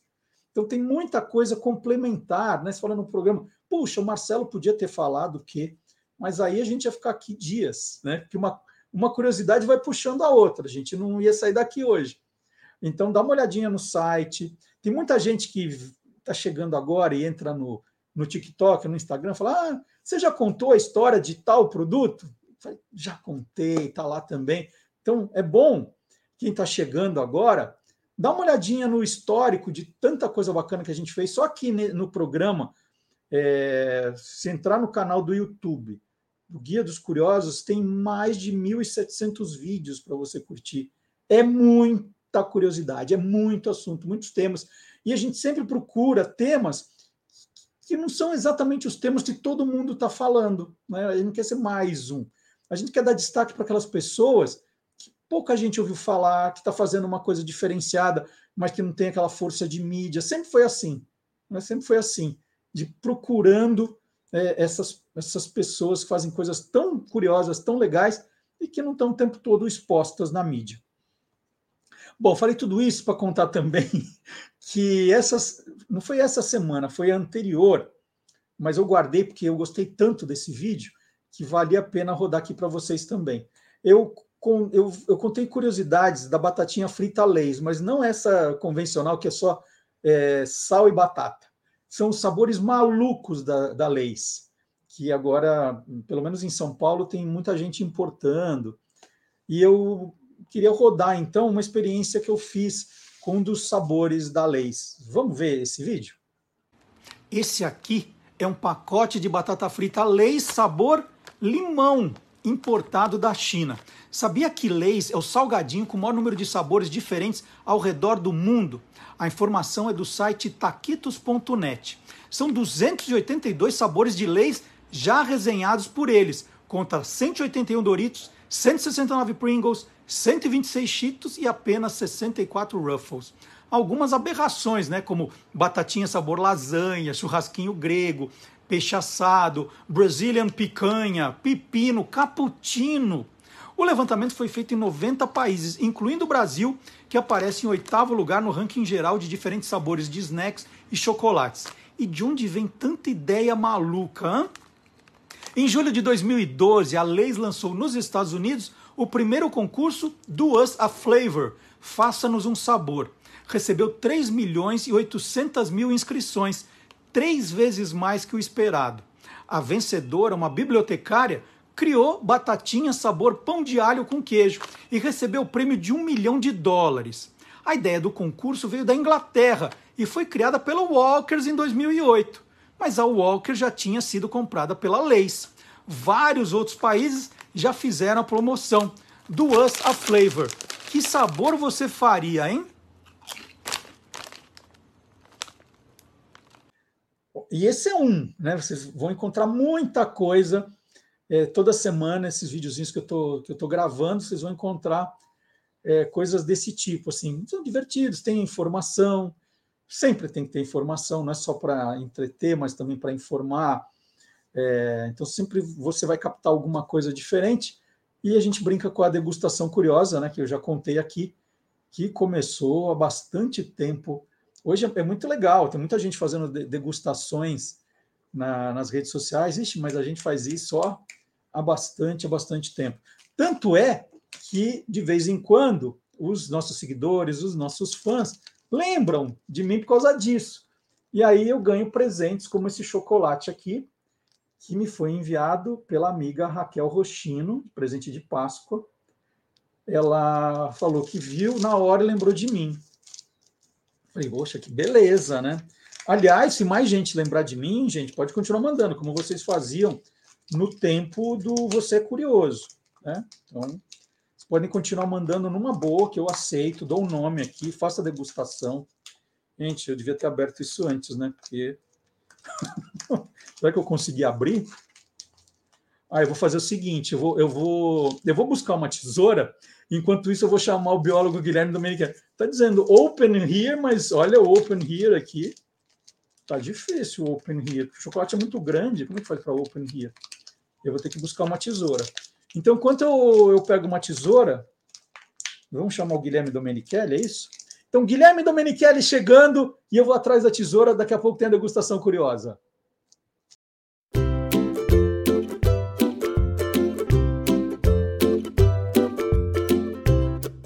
Soltando os bichos, com Guilherme Domenichelli. Bom dia, Guilherme. Bom dia, Marcelo, tudo bem? Joia. Sabe que o pessoal pergunta, né? Fala assim, puxa, você e o Guilherme combinam tudo, é, ele fica com um teleprompter lendo aquele monte de coisa, né? Fala, olha, a gente meio que combina o tema, mas depois solta o Guilherme que ele sabe tudo, né? Eu falo para todo mundo, Guilherme, você tem uma tremenda memória RAM, né? memória RAM do Guilherme é um negócio fora, fora do comum. Você vai é. falando de bicho e não para, né? Então, aproveitando essa sua grande memória RAM, qual é a maior RAM do mundo, Guilherme? Ah, vamos lá, memória RAM. Muito bem, Marcelo. Bom, primeiro, tem diferenças entre rãs, sapos e pererecas. Daqui a pouco eu vou mostrar direito essas diferenças. Mas a maior rã do mundo chama Rangolias. É um nome bem, bem marcante, né? Rangolias. Chega a 35 centímetros de comprimento e até 3,5 kg. Então ela é bem grandona. Se for pensar, um comparativo para as pessoas terem uma ideia, ela um gato doméstico é de 3 a 5 quilos e uma rã Golias chega a 3,5, 3,5 kg. Então é bem grandona. Tem, Mas tem rã Sansão também ou só rã Golias? só Golias, né? só Golias. A maioria dos anfíbios aí são pequenos, mas ela é uma das recordistas, né? bem bonita. E rã Golias é um apelido ou, ou, ela tem outro nome ou é, só se chama de rã Golias? Só de rangolias o nome popular, né? Tem o um nome científico, como todos os animais, mas o nome popular é rangolias. Agora, tem outras espécies grandes. Tem a rantouro, que é grandona, que eu tenho uma aqui é, de estimação, entre outros bichos que eu tenho. Enfim, tem outros. O sapo cururu, que é um sapo grande também.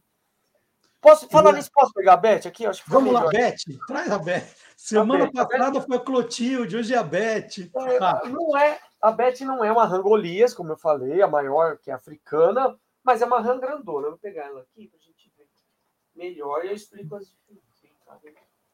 E o Guilherme sumiu. Ele foi, eu mergulhei na caixa. Unido pela Beth ali. Ah.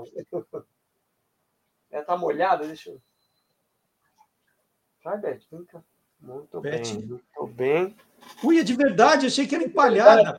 Nossa, fez xixi, fez xixi em mim aqui, Beth. Vixe, Maria. É, me molhou todo, verdade. Fez xixi no meu colo aqui. Olha.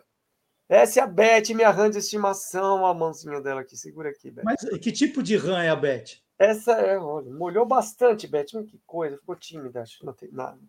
A Beth é uma rã touro, que tá. é originária da América do Norte, principalmente dos Estados Unidos, parte do Canadá tal. E aqui no Brasil é bem comum. É a rã que tem ranários assim para abate, para alimentação, não é muito comum, né? Não tem muita gente que já comeu rã, né? Mas é essa daqui que é utilizada para abate. Só que não abete, né? Não vamos o pessoal de casa aí pensar, hum, que delícia, ela tá bem fortona, olha as coxas aqui, mas Olha. essa espécie que é abatida. Você, você falou do xixi da, da rã, não. e eu sempre ouvi a história de que, ah, se o sapo, a rã, sei lá, depois vai explicar a diferença, fizer xixi na direção do teu olho, você fica cego. É, é verdade? Tem, é, tem essa lenda bem que é bem comum, no interior do, do, Brasil é mais comum ainda, mas é lenda, é um mito, não acontece isso.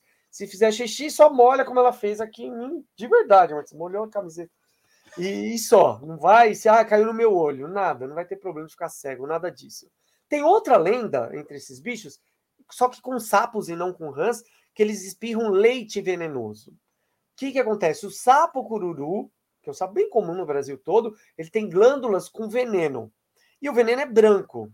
E aí surgiu essa daí que é leite venenoso. Mas leite só fêmeas de mamíferos que produzem, não anfíbios.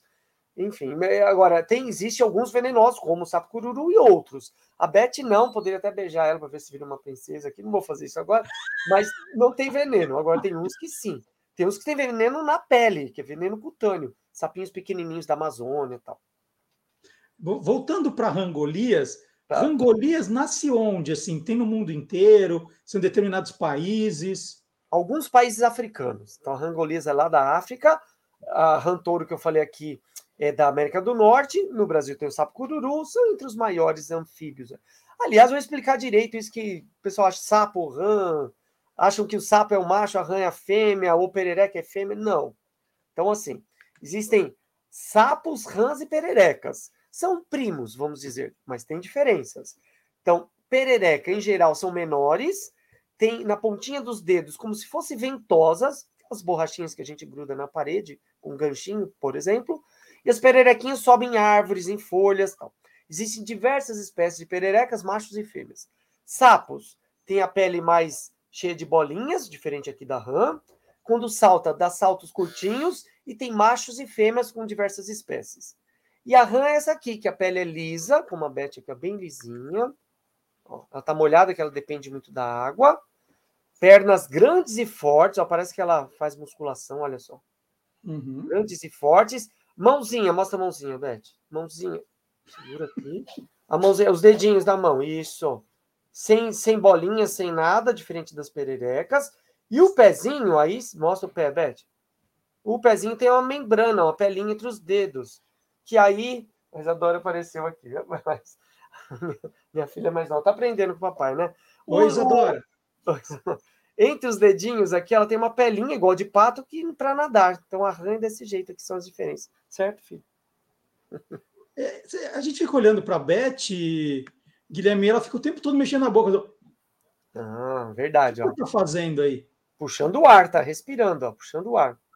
E aí tem aquilo, os machos, durante a noite, enchem esse papo aqui de ar, fica bem grandão, e soltam um, uma voz, um coachar, né? A vocalização deles. Não, não precisa imitar. Para que isso?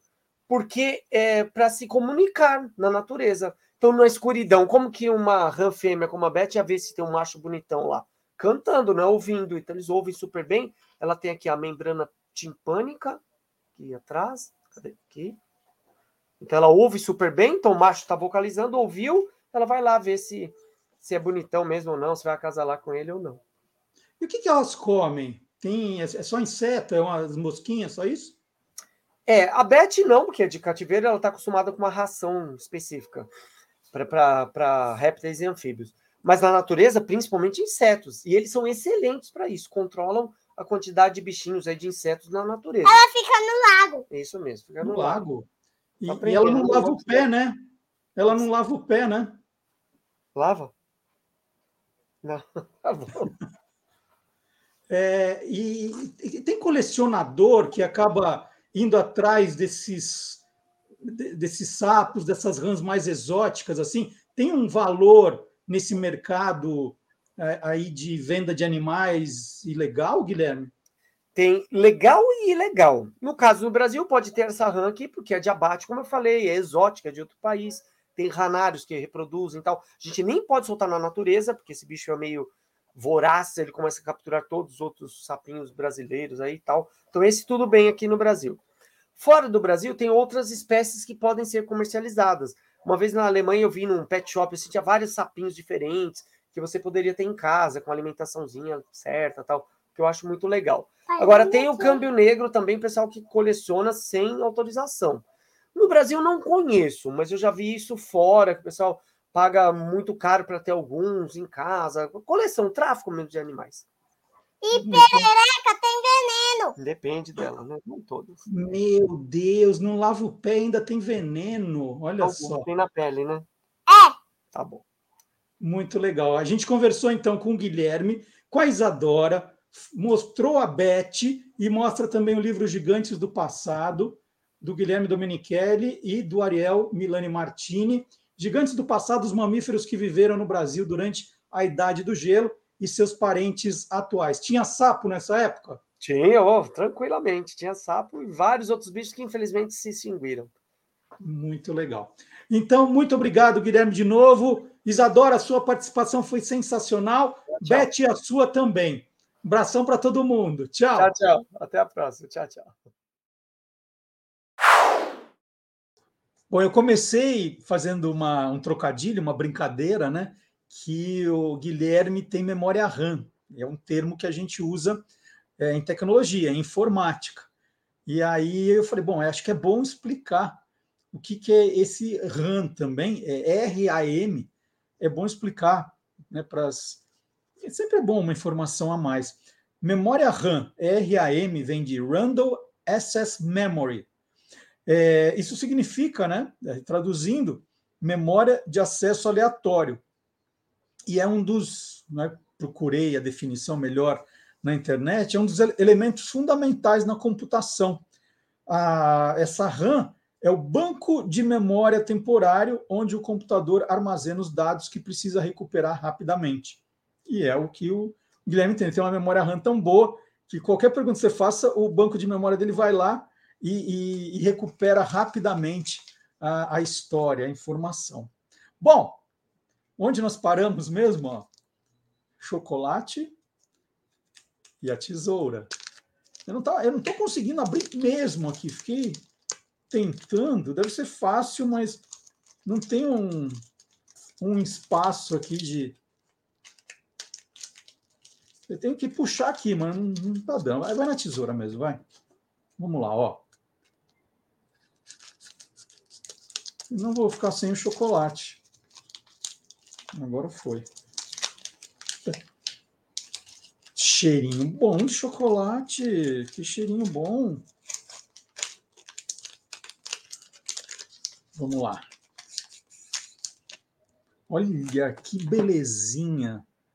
Então tem o, o kiwi e o iogurte. Eu estou salivando aqui de vontade.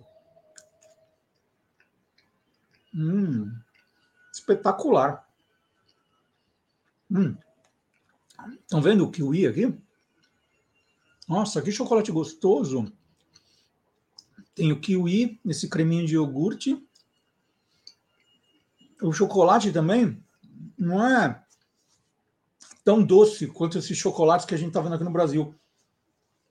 O Antônio ganhou um ovo de Páscoa. Gente, como era doce aquele negócio. Hum. E ó, tem um símbolozinho de cacau aqui. Hum, gostei. Comer mais um só. Pedir desculpa. Mas tá bom esse negócio. Chocolate polonês importado. Já dá para comprar em São Paulo, tem umas importadoras que tem. Hum. Deixa eu mostrar de novo a embalagem para quem se interessou. Muito bom. Terra Vita, kiwi e iogurte. Amei. Esse aqui eu vou esconder, só meu. Quem costuma esconder chocolate é meu pai. Sempre tem chocolate, mas ele não serve para ninguém. Ele esconde. Não serve. Ele ganha o chocolate, guarda. Aí todo mundo vai embora, ele abre e come o chocolate. Não é, pai? Na é verdade? Bom, tomar uma aguinha também, senão o programa não, não termina hoje. Delicioso. Adorei. Muito obrigado a Raquel que me mandou esse presente de Páscoa. Gente, quantas calorias será que tem isso aqui? Será que tem também? Dois tabletinhos. É isso, dois tabletinhos? Quanto pesa isso? Pode ser dois tabletinhos? Ah, não. Ah, é, um terço da barra tem 500 calorias. Eu devo ter. Não, devo ter consumido umas 50 no máximo. Que é meio tablete, ó. Meio tablete, 500 calorias. Isso é tudo aqui, ó. Então não foi nem 50 calorias, ainda bem.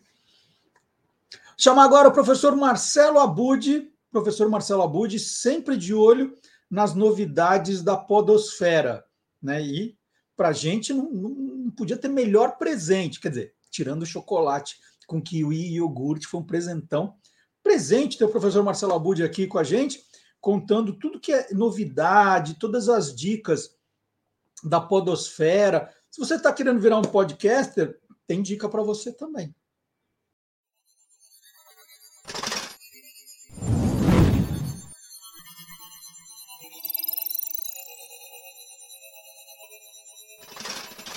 Hoje pode.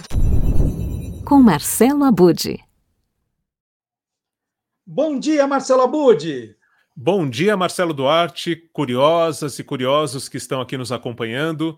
E é um prazer estar novamente aqui no hashtag Hoje Pode para trazer dicas sobre a podosfera, esse incrível, fascinante universo dos podcasts. Olha só.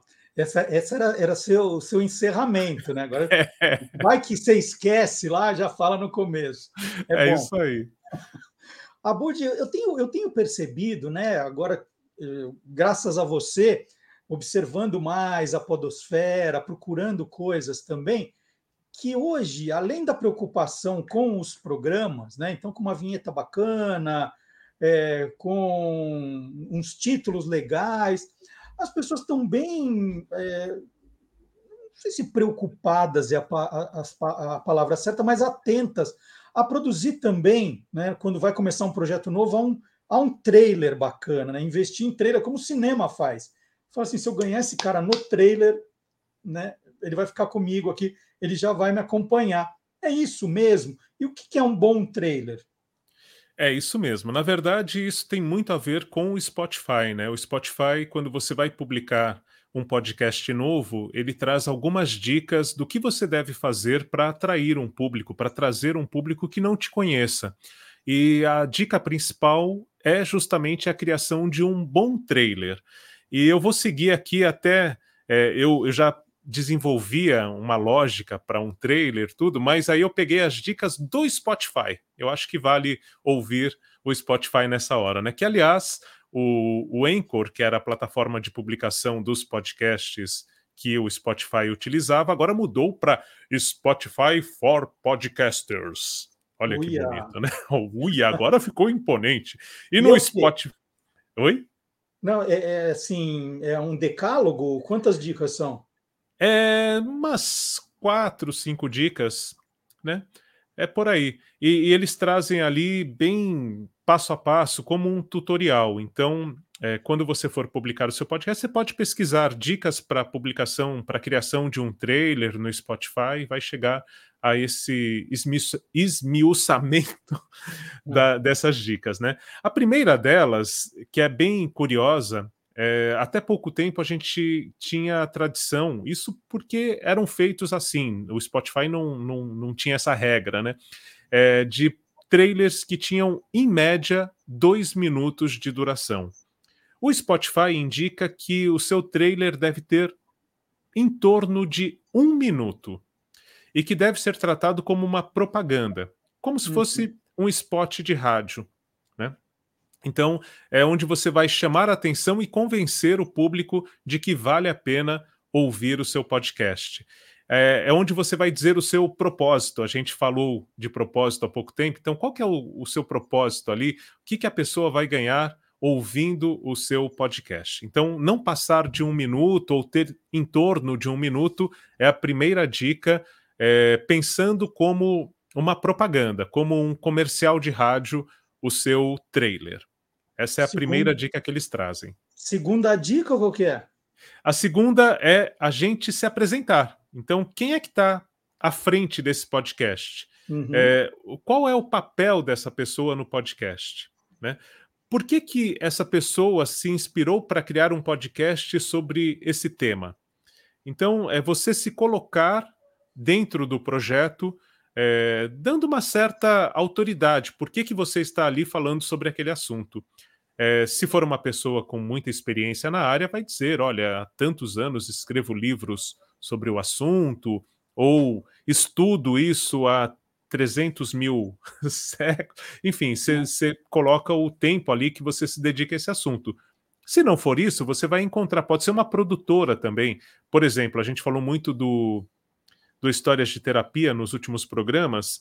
Então, quando eles fazem o podcast, eles já tinham o canal de vídeo com um público fiel ali que acompanhava. Então, eles começam o podcast primeiro com um barulho de louça, né, sendo lavada. Isso é legal para já trazer um pouquinho do que é a, o canal que eles tinham lá, o, tem, né, o Histórias de Terapia. E aí já começa falando é, histórias para ouvir lavando louça. É um podcast do Terapia. Então você já fala a produtora ali, as pessoas já conhecem, você já traz ali um know-how, uma assinatura. Então, se apresentar. Quem é você? Qual é a sua experiência em relação àquilo que você está falando e, e a sua ligação com o tema ou o formato que você está trazendo? E acabou? Não. Não? Aí você tem que apresentar o seu programa. Ah. é, o que, que é o seu podcast? Se ele é um podcast, por exemplo, de variedades, você vai dizer que é um podcast onde as pessoas vão encontrar tudo o que querem saber sobre qualquer coisa. Exatamente, que não quer é a coisa mais genérica do mundo. né? Exato, mas que explica o que é o, o que as pessoas vão encontrar ali, né? Ou é um podcast que pode deixar a pessoa em sintonia com grandes nomes do rádio. E aí você vai ter alguns que fazem isso, além do Peças Raras, você tem né, podcasts que entrevistam radialistas, tudo mais. O Voz Off, por exemplo, é um podcast que coloca a pessoa em sintonia com grandes nomes da locução e do rádio. Então, você apresenta o seu programa em uma frase, né? Uma frase que define é, o seu programa. Por exemplo, você diz o nome do podcast e o que, que ele traz. É, então, aqui no Olá Curiosos, você vai encontrar tudo o que você quer saber sobre qualquer coisa. Pronto, Perfeito. apresentei o programa. Para quem Uhum. nunca ouviu, está chegando agora, já sacou ali o espírito do que é aquele podcast, que pode ser isso, uma coisa bem abrangente, bem aberta, ou algo muito específico, como estar em sintonia com grandes nomes do rádio. Aí é o que você vai é, colocar ali no seu programa. E aí acabou. Não. Aí você tem que chamar as pessoas para interagir com o seu conteúdo. Então, uma dica do Spotify é que você crie o que é chamado. De, tem um nome em inglês, mas vamos para o português mesmo, não precisa disso. Já chega que é Spotify for Podcasters. Uhum. Mas a chamada para a ação. Então, você pode, por exemplo, ter é, um canal no Instagram, onde você interaja com o público, é, as redes do Guia dos Curiosos. Então você vai dizer ali, olha, e para você participar, interagir com a gente, né?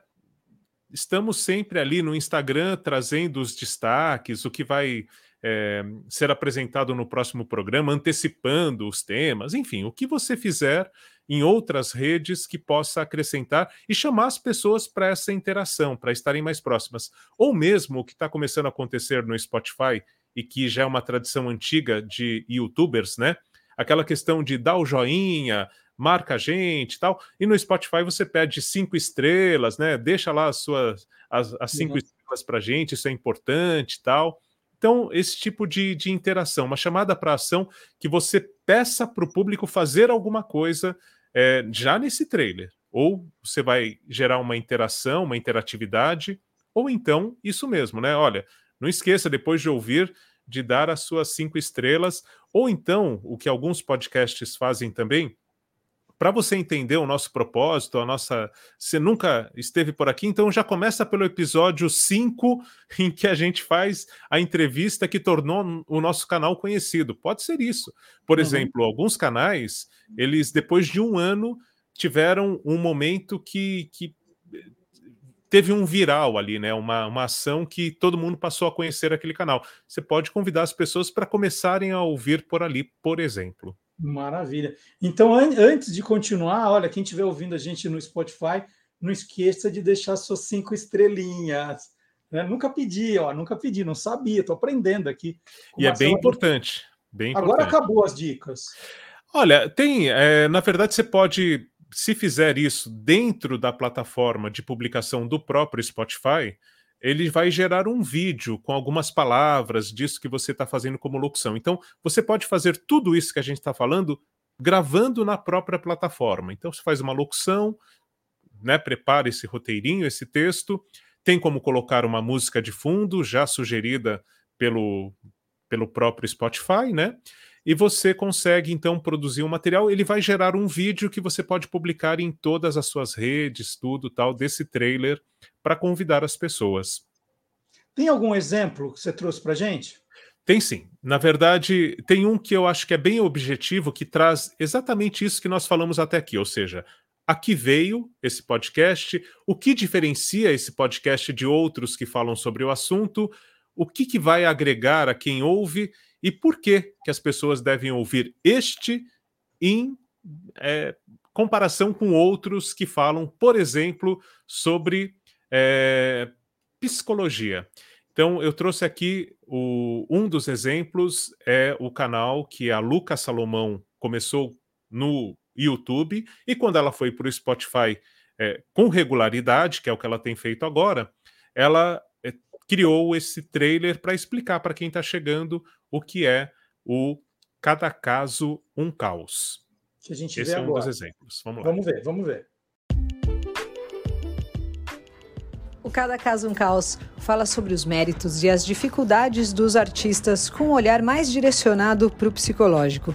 Eu trabalho na Rádio Rock desde 98 e também estou finalizando um curso de psicologia, né, uma graduação comecei também a atender no estágio, então está sendo uma experiência muito legal poder somar música com psicologia, né? Meus estudos de graduação e também a minha carreira como radialista que já está aí há tanto tempo.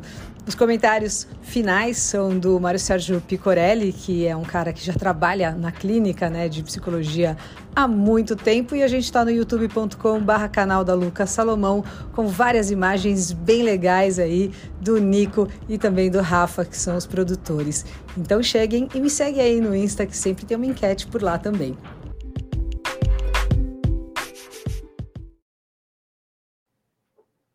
Bacana, um minutinho né? Resolveu. E tá na moda agora, né? Esses, esses podcasts tentando desvendar a mente humana, né? É, na verdade, acho que é uma demanda que, com a pandemia, cresceu bastante, né, Marcelo Duarte? As pessoas começaram a pensar mais nelas mesmas, ficaram sozinhas, quem, quem pôde, né, claro. A gente tem que sempre fazer essa, esse parênteses em relação à pandemia, porque cada, cada caso foi um caos, né? Mas dentro disso tudo, muitas pessoas começaram a olhar mais para dentro e aí conhecer as suas próprias neuroses, né, as suas questões ali e tal. E, e, surgiram vários conteúdos, a gente já falou de alguns aqui. Eu mesmo estive envolvido com um do Instituto Ame Sua Mente, que tem feito videocasts. Ame Sua Mente, vale a pena conferir. E o que a gente está trazendo agora é um que foi lançado uh, há pouquíssimo tempo e que é feito com uma pessoa que traz muitos cliques, que é o Christian Dunker. E o Dunker, na verdade, ele participa analisando casos que são enviados pelo público. E para a gente entender o que é esse podcast, no primeiro episódio, na abertura, é feito um trailer. Né? A abertura do podcast do primeiro episódio é um trailer feito pela apresentadora. Eu não vou falar mais muito além disso, mas basicamente ela vai dizer quem ela é, o que, que esse podcast está fazendo ali, né? Por que, que ele existe? Quando as pessoas vão encontrar atualizações? Onde? E essa chamada para ação, que é justamente trazendo ali o e-mail para as pessoas mandarem a sua história. Então, ele está também no combo completo, ele é um pouquinho maior do que o da Lucas Salomão, mas na abertura traz todas essas informações que a gente tem destacado aqui para que as pessoas se interessem e continuem acompanhando o projeto. Vamos rodar também. Se se identifique com as questões tratadas neste episódio, procure um profissional qualificado.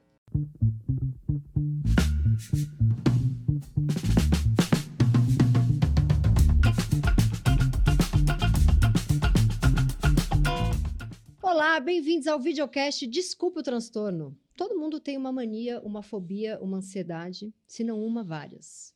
Se você não se considera um ansioso, você só anda tão estupidamente tenso e ocupado, portanto muito ansioso, quando é psicose e quando é neurose. E o que fazer? Escreva para nós, narre-se e cure-se. Vamos lembrar que isso aqui é um exercício especulativo. Sim, é, né? total Nós estamos selvagem. brincando com fragmentos, né, que as, que, que as pessoas Sim. eh, compartilham com a gente. Tenha um psicanalista. Não, a- a- aqui a gente está falando sério, mas brincando. Sim. Brincando de falar sério. E, e- e, no fundo, é uma coisa divertida da psicopatologia, e a gente que dá aula disso percebe que, que o aluno está indo bem quando ele se reconhece em todas. Exatamente. então a gente está brincando de falar da gente mesmo. Exato. Sim. E tomando um pouco, né, o caso, as anedotas. Bom, esse de cara desrespeitou o primeiro, o primeiro mandamento do um minuto, né? Tem três. Tem É. três. Isso a gente nem tocou inteiro, a gente já fez uma edição, né? Mas, Mas mas tá acho que isso, isso é interessante também, viu, Marcelo Duarte? Porque quando a gente estuda, isso pode ser qualquer manual, tudo, a gente conhece as regras para seguir ou para quebrar. Exatamente. A gente não precisa. Tem, tem trailer de cinco minutos e que é maravilhoso, porque, é, por exemplo, é, quem ouvia o meio rádio, aliás, pode ouvir se nunca ouviu, né? Porque podcast é isso, ele não está sendo feito hoje, mas a gente encontra os arquivos ali. O meio rádio do Caetano Cury, do Leandro Gouveia e, meu Deus, como é que é o nome do terceiro integrante? Não posso esquecer. Ah, daqui a pouco vai vir, meu Deus. Falha nossa. Mas o, o, o meio rádio ali tem um.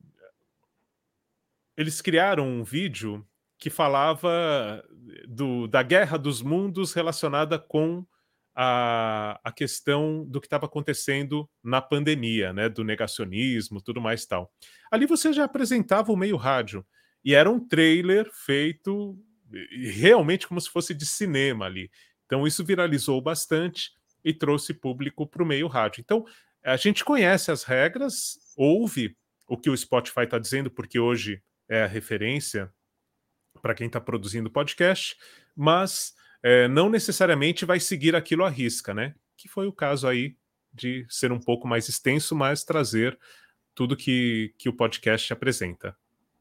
Hugo Vecchiato, Leandro Gouveia e Caetano Cury fizeram meio rádio, né? ganharam a PCA com o prêmio APCA pelo meio rádio, um grande projeto, mas aí também cada um, né? os projetos mudaram, eh, mudaram todos muito de vida, né? O Caetano fazendo um trabalho sensacional agora com Theo e o Minimundo, e aí é uma pena, né? Porque um projeto. O Leandro na CBN e, Leandro na e CBN, o Hugo tá, o Hugo tá produzindo, acho que podcasts, viu? É, muito é, bom. Mas produzindo para empresas tudo mais também. E, e, tem o lado, se não me engano, do direito, né? Hugo, mas enfim, é, é isso. É uma turma que vale a pena a gente resgatar os áudios, fazer maratona aí para se divertir. E fica mais essa dica também de lembrar aqui do pessoal do meio rádio, que de repente é para a gente tratar também da mente, né? Da maneira de dar uma aliviada quando precisar. Maravilha. Sensacional, Abud. Voltamos a falar na semana que vem, combinado? Combinado. Até lá, então. Valeu, bom fim de semana. Valeu. Tchau. E depois do professor Marcelo Abud, aquele lembrete de sempre, né? Dá uma olhadinha no site do Guia dos Curiosos para saber tudo que tá, que tem de conteúdo lá que tem a ver com o programa. Aqui a gente levanta algumas questões e no site do Guia dos Curiosos a gente dá muito mais, oferece muito mais. Então, sempre tem coisa ali que é complementar ao programa. Falar, ah, esqueceram tal coisa, faltou tal coisa. Não, gente, é o, é universo curioso. Então, o que não tiver aqui pode estar no site, pode estar nas redes sociais. Então, fica o aviso. E para terminar o programa de hoje, nós vamos fechar o Olá Curiosos com o professor Fábio Dias, autor do livro Dingo é a Alma do Negócio, o livro mais importante sobre o tema. Tanto é que eu já disse aqui, foi finalista do Prêmio Jabuti de Literatura. Né? Foi um dos finalistas. Então, é, o livro é, ó, é, é bom, é muito bom. Vem com CD, com 150 jingles. Quem gosta do tema não pode deixar de ter. E a gente olha para o pro professor Fábio Dias, né? Sempre corado, tá ali falando com aquela voz linda. Por quê, né? Parece que ele capricha no achocolatado que ele toma no café da manhã. tá ali, ó, aquele copão de leite achocolatado e não precisa pôr açúcar, não, porque o achocolatado já é puro açúcar, né? Então, tá ali, ó. E qual é o achocolatado que ele usa? Parece que ele usa um bem antigo, aí que ele gostava dos comerciais, passava lá, lá há bastante tempo. E é o tema que ele traz para o Olá Curiosos de hoje.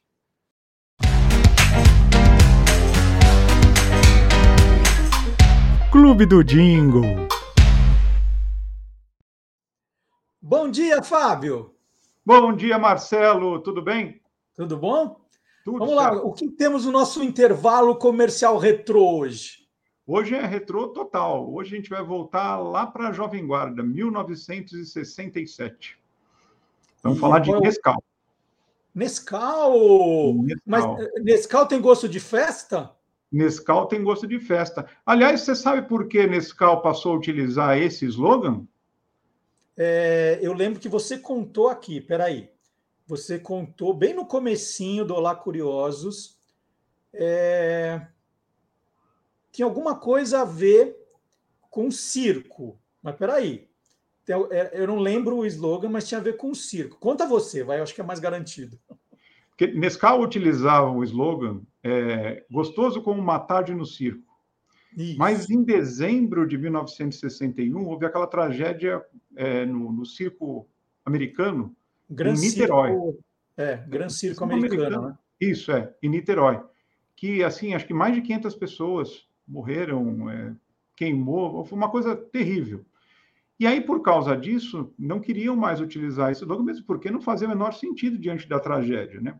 E acabaram mudando para o slogan é, Nescau tem gosto de festa. Que, aliás, quando eu, contei essa história, era o jingle, o primeiro jingle com esse slogan criado pelo Heitor Carilho e pelo Malgeri Neto. Né? Uhum. E durante toda a década de 60 e parte da década de 70, esse slogan foi utilizado. Nescau tem gosto de festa. E esse jingle que eu trouxe hoje também tem. Então, a, a historinha por trás desse, desse slogan é justamente essa. Foi mudada por causa da tragédia que houve lá no circo. E o que, que tem a Jovem Guarda a ver com o Nescau, então? Me explica. Pois é, esse jingle Nescau tem gosto de festa teve várias versões né, durante os anos 60. E com o programa Jovem Guarda. É, aliás, você sabe como nasceu o programa Jovem Guarda? É, o Magalhães Júnior já me contou, mas eu também não lembro. Não, é, é, é, muita informação para guardar. Não, é muita coisa, né? O, o é, HD está no Não, porque a, a, Record ela transmitia o futebol aos domingos à tarde, das quatro às seis da tarde, né? E aí a Federação Paulista resolveu proibir, porque a rigor eles não pagavam pelos direitos, ou não pagavam o que deveriam pagar. E ficaram uhum. com esse buraco na programação. Né? E, e, por causa disso, naquela época estavam tinha sempre divulgadores trazendo novos talentos e tal. E o Imperial, o Carlos Imperial, tinha apresentado o Roberto Carlos para o pessoal da Record, para tentar divulgar o primeiro disco que ele tinha gravado, ou o segundo, na realidade, mas a gente não vai entrar nessa, né? Não é, não é o tema aqui. E aí convidaram ele se ele conseguia segurar. Estou resumindo a história, né? Segurar um programa, tal. Ele falou: seguro, mas se trouxer dois amigos, que no caso eram o Erasmo e a Vanderlei. E aí, uhum. aquele espaço das quatro às seis da tarde, estava livre nos domingos, começou com o programa Jovem Guarda. O primeiro programa começou assim, meio morno, no segundo já tinha fila na porta do Teatro Record às 10 da manhã. E o, e o programa ia ao ar ao vivo às quatro da tarde, né? Então foi um sucesso estrondoso. E durante três anos, de agosto de 65 a acho que maio de 68, o programa, aí, como toda fórmula, desgasta. Então, esse ano está fazendo 55 anos que o programa saiu do ar. E esse comercial que eu trouxe era veiculado nos intervalos do programa. Então, pode perceber que o, a adaptação que fizeram no Jingle, que no caso foi o Heitor Carilho que fez, é, tem a cara da Jovem Guarda. É um, é um, conjunto de Jovem Guarda tocando o Jingle de Nescau. Eu tô, eu tô reparando, né, Fábio, que esse jingle tem 20 segundos. Em geral, quando a gente fala de tempo em TV, o, os múltiplos parecem jogo de tênis, né? Geralmente é 15, 30, um minuto. É, quando era no intervalo de, programa, de programa era 20. Como é que era? Isso não era. Antigamente não era seguido à risca. Você, você tem ideia como funcionava? Bem no começo na TV ao vivo, não tinha critério nenhum. Era o tempo que fosse necessário, às vezes, para preparar o, o, o cenário, ficava lá o slide na frente da tela, ou então, como eram comerciais ao vivo, era o tempo que durava a representação. A partir da década de 60 mesmo, começou a se padronizar isso. E era mais ou menos o que você falou mesmo, era 15, 30, 45, 60, né? Mas em geral 30. Esse comercial tem 20, de verdade eu não sei qual é, se, se, tinha uma cabeça antes, alguém apresentava alguma coisa ao vivo, eu não sei se a, a montagem do, do, break da Record naquele não sei te dizer qual é a razão. Ele foge dos padrões, inclusive da época. Eu tenho rolos de comerciais aqui dos anos 60 que já seguia esse esquema de 30 né? Inclusive para chamadas de programas e tal. Mas eu não sei exatamente a explicação por que esse especificamente tem 20. Eu presumo que pode ser que de repente tinha alguma cabeça, alguém apresentava alguma coisa ao vivo, ou ao final entrava alguma coisa. Eu imagino que seja no início. Certo. Então é isso. Vamos, vamos assistir, então. É, é o Nescau tem gosto de festa e estilo jovem guarda. O ano, você falou, 1967. 7, 67. 67. Então tá, e, e eu, eu, o Magalhães me contou essa história da, do futebol. Quando você começou a contar, eu falei, lembrei. Aí veio tudo. Aí Mas veio. na hora eu falei assim: ah, não vou falar besteira aqui, de repente eu chuto e aí vou é mandar a bola fora. Prefiro que alguém que saiba me explique. Fábio, ótimo. Então, semana que vem você está de volta, tá bom? Tudo certo, estarei de volta. Então vamos ver o comercial agora do Nescau. Obrigado, Fábio. De nada, bom fim de semana. Nescau tem gosto de pedra, Nescau é instantâneo e se prepara sem bater. É vitaminado, quanta energia, com Nescau a festa é pra valer. Nescau, Nescau, Nescau, é mais que legal. E nós terminamos assim mais um Olá Curiosos. Né? Ainda está terminando o programa que eu vou poder comer mais chocolate. Será que eu não vou perder agora o apetite na hora do almoço? Hum, será? Mas chocolate é muito, muito bom. Recomendo. Estou muito feliz. Fazia tempo que eu não comi um chocolate tão diferente. Então, olha, É, não vai embora sem deixar o seu joinha, né? Não vai embora sem deixar o seu joinha. Deixa um comentário também. E eu não estou falando do pessoal que está no chat. Deixa um comentário na parte de comentários. Convida alguém né, para dividir um chocolate com você. E, aliás, hein, se você encontrar alguma coisa diferente, manda que eu faça a degustação e agradeço para você, tá? Pode mandar que eu agradeço. Então, ó, muito obrigado, Raquel, de novo. Semana que vem, não sei se vai ter mais chocolate, mas programa vai ter, hein? Até o próximo Olá Curiosos. Tchau.